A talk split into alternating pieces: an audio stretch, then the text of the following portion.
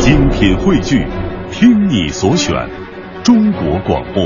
radio.cn。各大应用市场均可下载。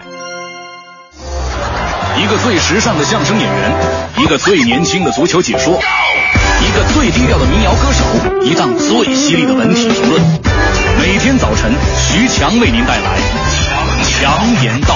今日文娱知多少？欢迎收听强言道。大家好，我是徐强。近日，《人民日报》刊发评论，评奖要讲规范。文章称，文艺创作和表演的评奖，如果评奖过程无可挑剔，评出的结果就会达到公正效果。可现在，一些评奖正是在一次次不规范、不问责中丧失了权威，最终成了一场天南海北的联欢会。二十七日的全国艺术创作工作会，文化部正全面清理整顿文艺评奖，取消一批，压缩一批，精简一批，总体减少百分之六十以上。我想啊，荣誉是对坚持者和努力者的肯定，而有些人总是逆向的认为，认真努力就是为了评奖。就因有这样的想法的人是越来越多，才导致奖项的泛滥。管他国家承认不承认，只要是荣誉就行。而奖杯的含金量却大大降低。同时，权威奖如果在评奖的客观性上再下下功夫，那些微不足道的虚荣奖项也会不生自灭。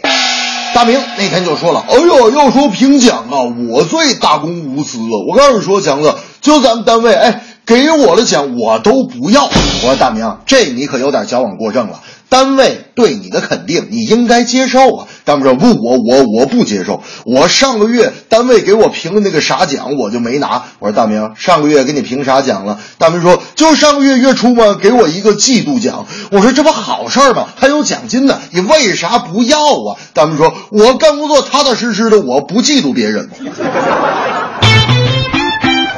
马来西亚羽毛球名将李宗伟的禁药事件终于有了结果，世界羽联在其官方网站正式公布对他禁赛八个月的决定。由于禁赛期从去年八月三十日开始，所以说李宗伟可以在今年五月一日重返赛场。这意味着他不仅可以赶上苏迪曼杯的报名，也可以在五月的奥运积分赛上大显身手。没准儿啊，里约奥运会的决赛又会与林丹再次遭遇。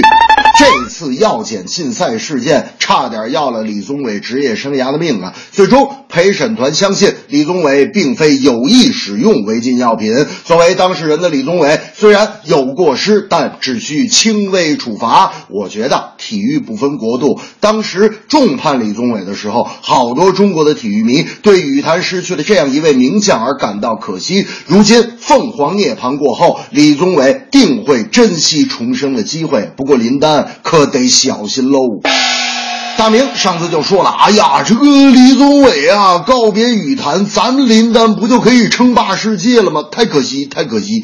我说大明，你这什么心态啊？啊，只要拼搏努力，谁都不是咱们对手。大明说，你你你不了解情况，网上那个五月苏迪曼杯有奖竞猜，赢了的能得一台电脑呢。我猜林丹夺冠。我说大明啊，要是奖品就俩鞋垫呢？大明说那就那就都努力啊，都努力。这正是减少评奖，多努力，埋头苦干创佳绩。羽坛名将李宗伟重返赛场显实力。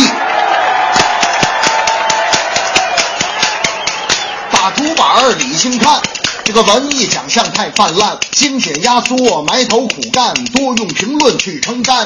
羽毛球李宗伟只为冠军无怨无悔，苏迪曼杯碰林丹，不怕困难勇登攀，不怕困难勇登攀。